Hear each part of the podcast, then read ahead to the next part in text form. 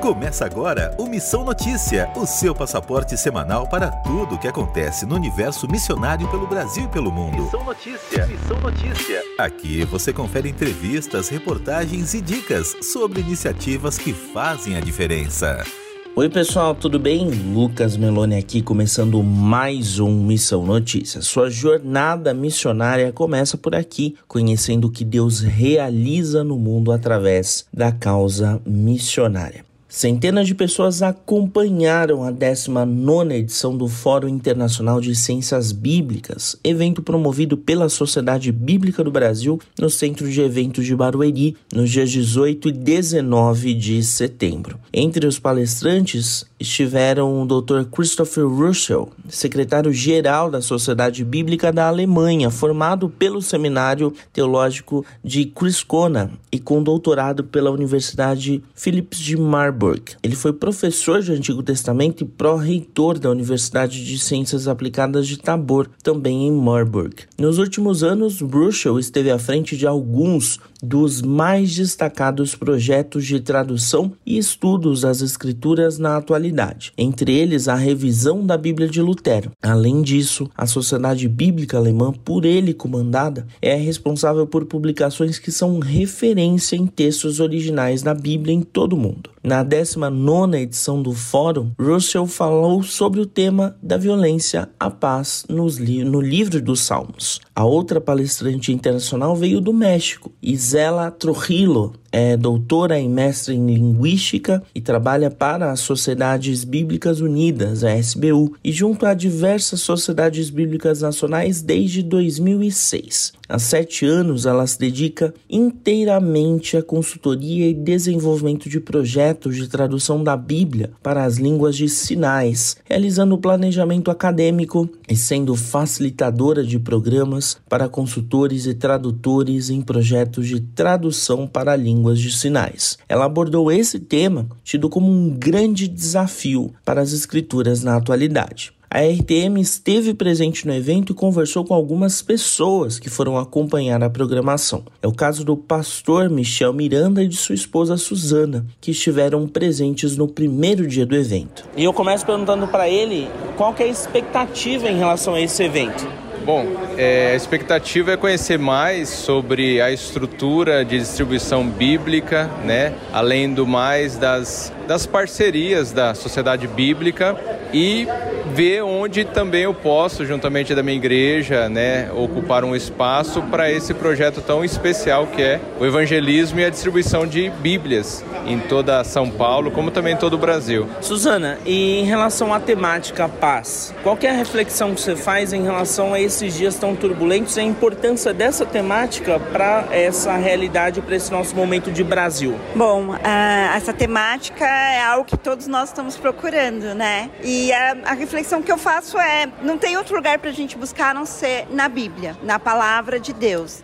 O também pastor Walter Silva fez questão de participar da programação e falou sobre o valor da solução de conflitos, apontando para a paz. E eu espero que essa nova tradução da Bíblia, essa atualizada, ela nos traga novos horizontes e essa forma de como entender o evangelho no contexto de hoje, porque está um pouco meio desconfigurado com tantas avaliações e com tantas mensagens que estão trazendo sem contextos bíblicos. Então nós esperamos sim entender o contexto do seminário, entender o contexto aqui da palestra e eu oro para que Deus nos traga revelação no coração. Pastor, o senhor à frente de igreja local, enfim, trabalhando é, no acompanhamento, no aconselhamento de muitas pessoas, quais são os desafios na atualidade, o que, que a sociedade atual impõe de grande dilema quando a gente fala em, por exemplo, resolução de conflitos. A temática central é que é a paz. E quando a gente fala de reconciliação, é, resolução de conflitos, quais são os dilemas que são apresentados à igreja na atualidade? É, primeiramente a gente vê uma desordem, uma falta de equilíbrio muito grande com relação às próprias instituições traduções, porque é, muito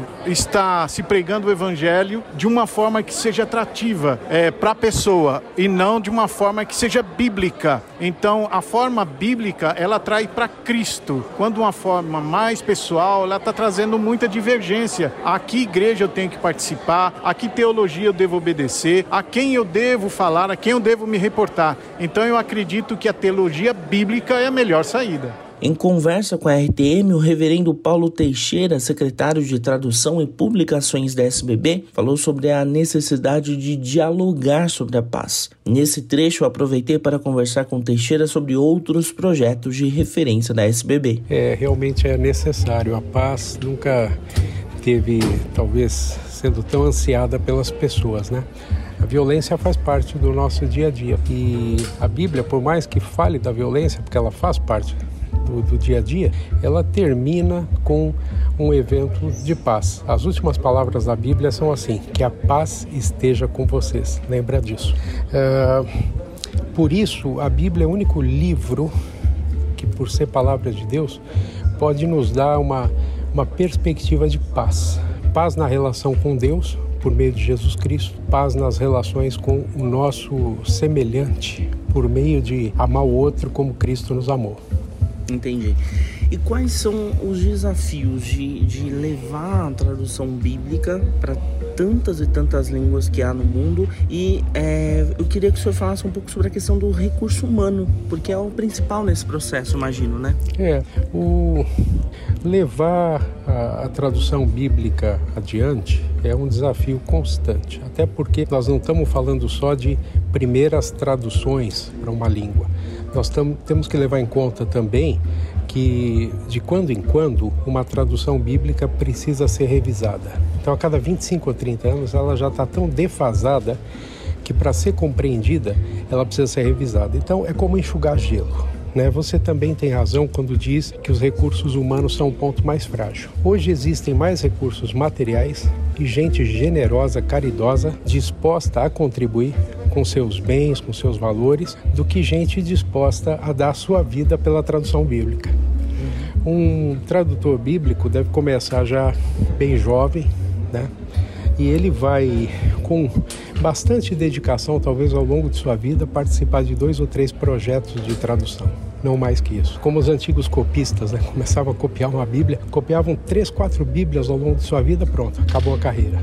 Tradutor também é assim, por isso começar jovem, dedicar toda a sua vida. E nós sempre falamos de tradutores missionários, missionários tradutores, que é no âmbito missionário que se dá a tradução da palavra de Deus. No o último levantamento né, das Sociedades Bíblicas Unidas aponta aí algum avanço em relação às traduções bíblicas, mas há muitas porções ainda, né? Pegando esse cenário geral que eu imagino que o senhor acompanha, né, até pela uhum, questão acompanho. do cargo, o que, que, é mais urgente nesse panorama apresentado? O mais urgente nesse momento, sem dúvida nenhuma, é terminar os Novos Testamentos nas línguas. Eu te diria, pelo menos, os Evangelhos tá? É, nós temos cerca de a Bíblia disponível no seu todo em cerca de 800 línguas, mas o Evangelho é um pouco mais que isso, evidentemente. Só que o Novo Testamento não está completo nas 3.500 línguas para as quais a Bíblia já foi traduzida. Então, traduzir esses novos testamentos, completar essa tarefa aí é o que de mais urgente nós temos nesse momento. Reverendo, eu queria que o senhor falasse um pouco sobre as traduções que trabalham dentro do contexto indígena.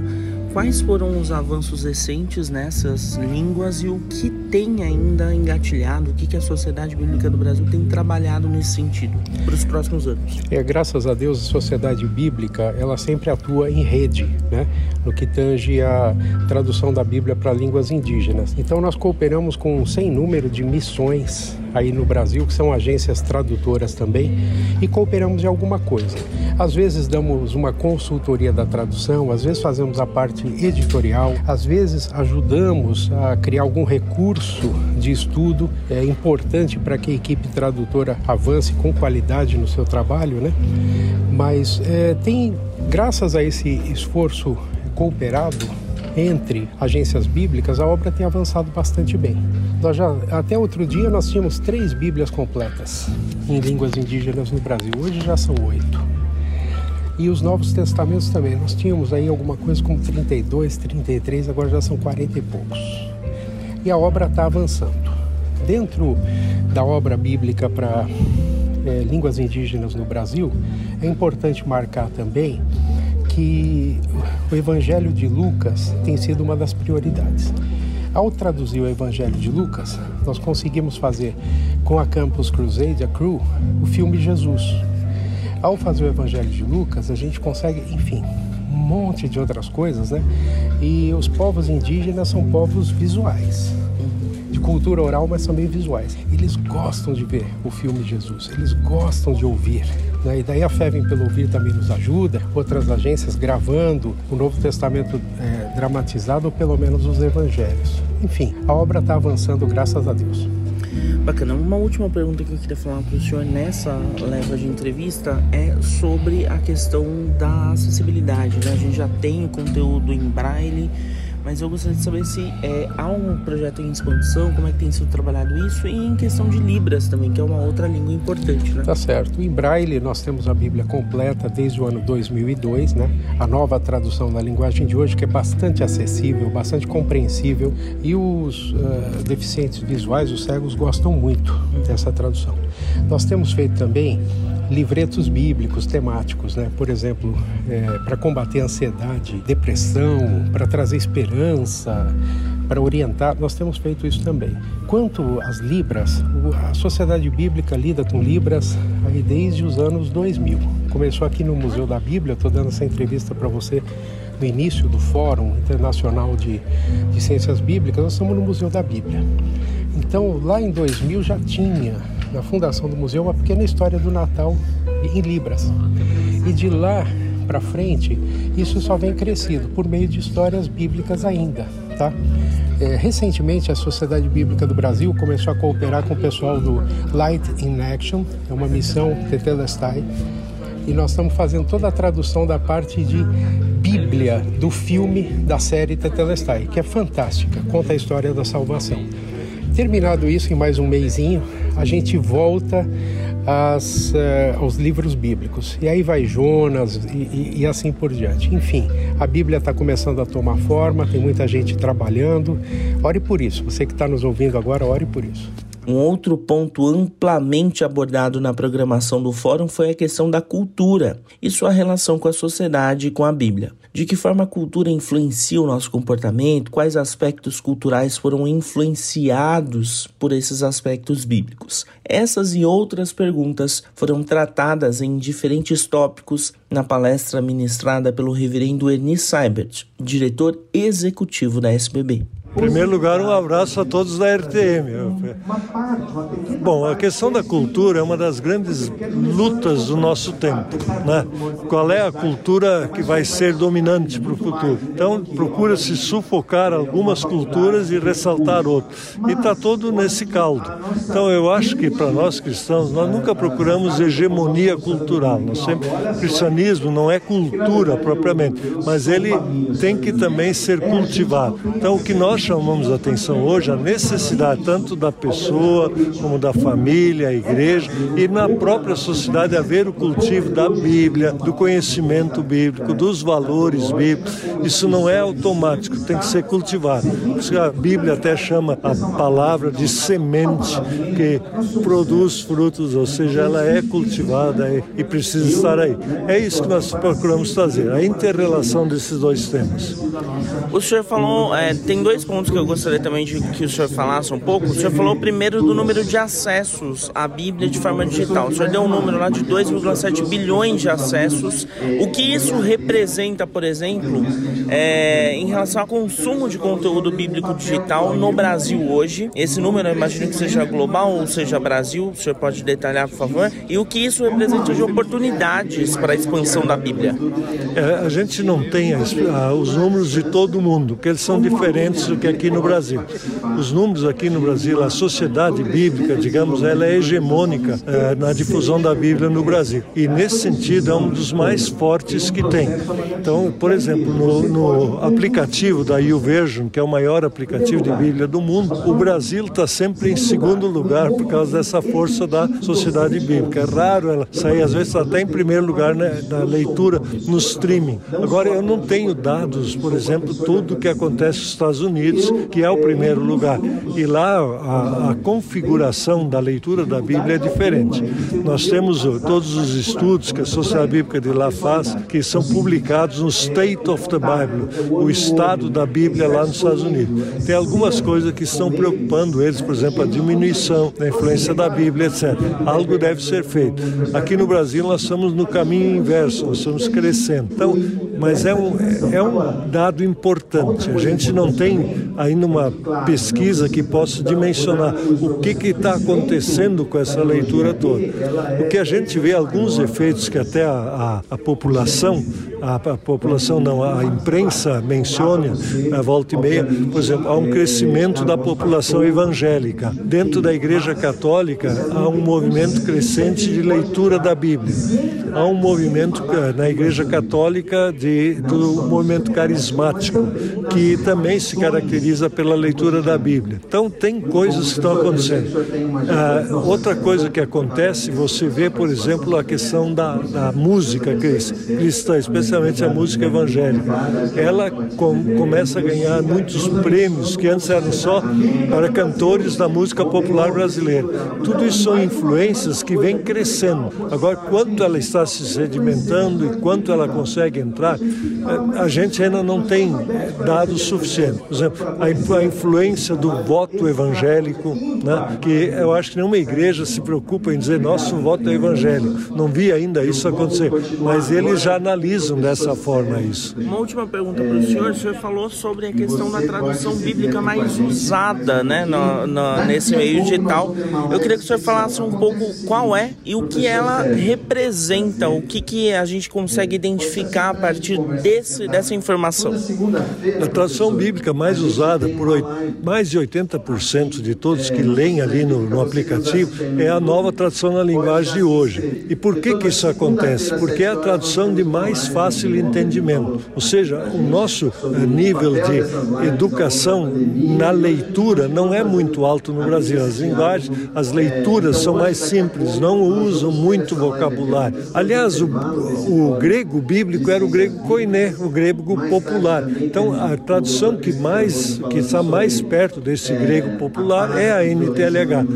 E parece que é uma procura, quando tem chance de escolher e experimenta, ele, isso aqui eu entendi. É muito interessante esse crescimento tão forte de, dessa tradução dentro dos meios digitais. Além da realidade do Brasil, os participantes puderam acompanhar um pouco do que tem acontecido na tradução bíblica pelo mundo. Christopher Russell falou com a RTM sobre os projetos desenvolvidos pela Alemanha, inclusive alguns deles disponibilizados por meio de parceiras da Transworld Radio, a TWR, rede global de rádios da qual a RTM Brasil faz parte. A voz que você vai ouvir por vezes falando em inglês e em português com Christoph é do reverendo Paulo Teixeira, que já ouvimos anteriormente neste episódio. Tudo bem, é, eu queria saber em relação aos avanços a, em relação à tradição bíblica na questão do alemão, porque a gente tem também vários dialetos, né? são várias especificações. Quais são os desafios e o que tem sido observado, por exemplo, na última década em relação a esse avanço?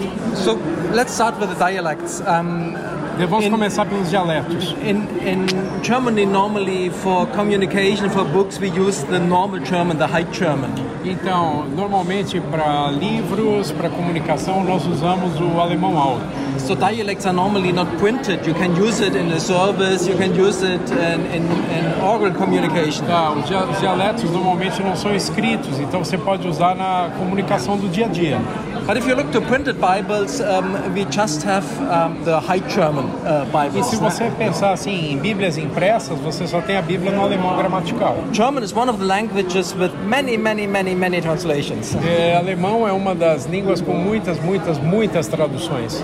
I I guess that only English has more translations than German. Eu acho que só o inglês tem mais traduções do que o alemão. But even as Bible Society, two years ago we completed another translation. Mas mesmo como sociedade bíblica, dois anos atrás nós completamos, acabamos de fazer mais uma tradução.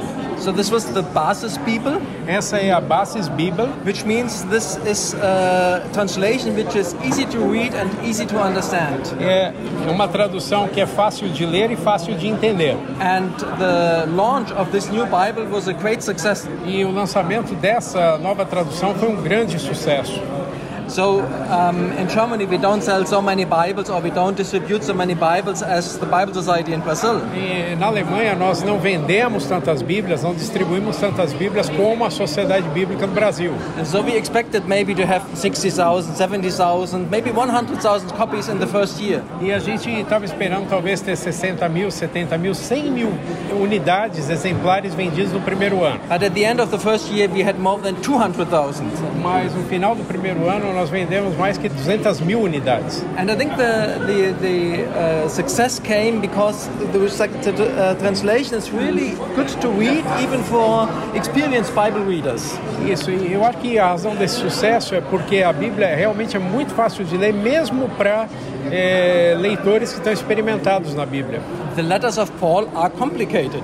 As letras, as cartas de Paulo são complicadas. Or the prophets are complicated. Os profetas são complicados. So uh, easy to read translation can even help experienced Christians to understand these books better. Mas esse, esse, essa tradução fácil de ler tem então ajudado mesmo os cristãos a compreender aqueles livros uh, de maneira mais fácil. É, uma última pergunta: tem mais ou menos uma estimativa é, de acesso digital do conteúdo trabalhado pela Sociedade Bíblica da Alemanha? No último ano, por exemplo, a gente consegue estimar?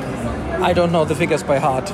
Eu não sei os números assim de cor. And we have different ways. We have our translation partly uh, with other um, on other websites. For example, of the uh, Trans World Radio website né, in Germany, they also use our translation. Então, existem, eu não sei de cor, existem várias maneiras de acesso. Nós temos parte do nosso conteúdo publicado com outros publicadores. Por exemplo, a Rádio Transmundial. So we have uh, we have app, uh, we have website, uh, we have e-book, um, we have still software, né, which is used. Então, nós temos o e-book, nós temos apps, nós temos website, nós temos várias diferentes plataformas. So the digital use is increasing a little bit steadily. Yeah? Isso. O uso digital está crescendo mais ou menos de maneira consistente. And it's not bad, but it could always be better. É, não, não é ruim, mas sempre pode ser melhor. Além das palestras, a programação contou com painéis temáticos. Um deles abordou sobre a importância da educação e como ela foi influenciada por valores cristãos.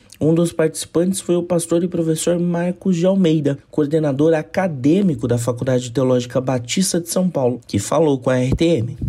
Privilégio poder servir uh, como representante, mais do que isso, né? Como um membro da família Faculdade Teológica Batista de São Paulo. Eu que estou como coordenador, privilégio, mas também sou professor e me senti muito honrado porque eu também tenho um relacionamento, Lucas, muito íntimo, muito, muito estreito com a Sociedade Bíblica do Brasil e por razões óbvias, né? Nós somos uma faculdade confessional e nós temos como ponto de partida, como eu disse e reafirmei várias vezes, as Sagradas Escrituras, ou seja, a Bíblia, como um princípio batista, é a palavra de Deus. E a gente não negocia isso. E o que aconteceu foi o seguinte: quando a sociedade bíblica propõe um fórum onde há convergência de instituições, e obviamente nós fomos convidados, isso deu uma grande oportunidade para que a gente pudesse encontrar outras instituições de ensino teológico e pudéssemos, pudéssemos ter um momento assim de é, confraternização, mas de convergência também, de encontros. Eu acho que esse evento ele é ímpar, ele é histórico, ele marca né, um ponto ah, na nossa jornada, no nosso trajeto e, obviamente, todos nós, como instituições que disponibiliza serviço para a educação, é, obviamente todos nós crescemos e nós ganhamos com isso também. Professor, muitas, muitas pessoas ouvem né, sobre a contribuição histórica dos protestantes à educação, mas eu gostaria que o senhor falasse um pouco sobre isso e trazendo para a realidade do Brasil, é, hoje culturalmente o que é influenciado a, a partir da contribuição dos cristãos? A gente sabe que grandes universidades têm, têm é, fundamento confessional e acaba contribuindo muito com pesquisa e tudo mais. Né? Fala um pouco sobre isso. Olha, é muito importante levar em conta que o ambiente acadêmico é um ambiente de pesquisa, é um ambiente de ciência, é um ambiente do empirismo. A gente não abre mão disso. Óbvio, nós somos cientistas e nós estudamos as disciplinas, os componentes curriculares. Mas veja, nós temos o privilégio, inclusive o próprio Ministério da Educação nos dá a possibilidade de sermos uma instituição confessional. E nesse sentido, o labor confessional nos dá é, abre essa possibilidade e nos dá base para que a gente possa afetar a sociedade do ponto de vista da moral, da ética cristã. E isso é interessante por quê? Porque as pessoas estão angustiadas, estão à deriva. E a espiritualidade hoje é algo buscado em todas as áreas, inclusive nas empresas. As empresas buscam hoje esse viés espiritual. E nós temos a revelação, nós temos a palavra de Deus e ela é estudada na sua dimensão correta. E também, se você sabe disso, você é um pesquisador também, nós podemos simplesmente propor qualquer tipo de conteúdo distorcido daquilo que a gente diz, né, ser a palavra de Deus. Por isso, a necessidade, a importância e a influência de uma instituição que sustenta suas proposições num labor correto, honesto, tanto da hermenêutica como da exegese bíblica. Se você quiser conferir alguns trechos e partes da programação com mais detalhes, a SBB transmitiu diversos momentos em seu canal no YouTube. Confira em youtube.com/sbb.brasil. Anota aí. Nesta edição, o Anota aí traz como dica de leitura o livro Como Reconquistar o Ocidente para Cristo, de Timothy Keller. Tim Keller, que nos deixou neste ano, foi uma das principais referências em missões urbanas do mundo. Nessa obra, ele traz um panorama preocupante. O cristianismo está em declínio no mundo ocidental. Nos Estados Unidos, no Canadá, na Austrália e na Europa, igrejas fecham as portas a uma velocidade galopante. Surge então a pergunta: como a igreja responderá? Neste livro, Keller, pastor e autor best-seller do The New York Times, defende que esse declínio deve nos impulsionar a repensar a evangelização desde as suas bases. Usando a igreja do primeiro século como guia, as igrejas coletivamente e os cristãos individualmente devem examinar a si próprios, fazendo uma exegese das escrituras e da cultura, para assim promover uma nova ação missional que restabeleça o contato da igreja com a cultura ocidental e de, de forma que seja capaz de tornar o evangelho atraente e com credibilidade para uma nova geração. Fica então a dica para você: Como reconquistar o Ocidente para Cristo, de Timothy Keller, lançado pela editora Ezion. Esse foi o Anota aí desta edição.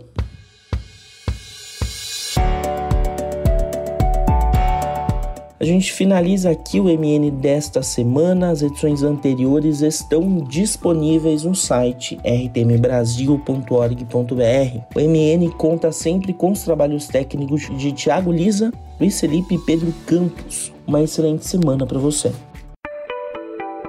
Você acabou de ouvir Missão Notícia. Ouça as nossas edições anteriores em transmundial.org.br. Semana que vem, nossa viagem continua com mais descobertas missionárias pelo mundo.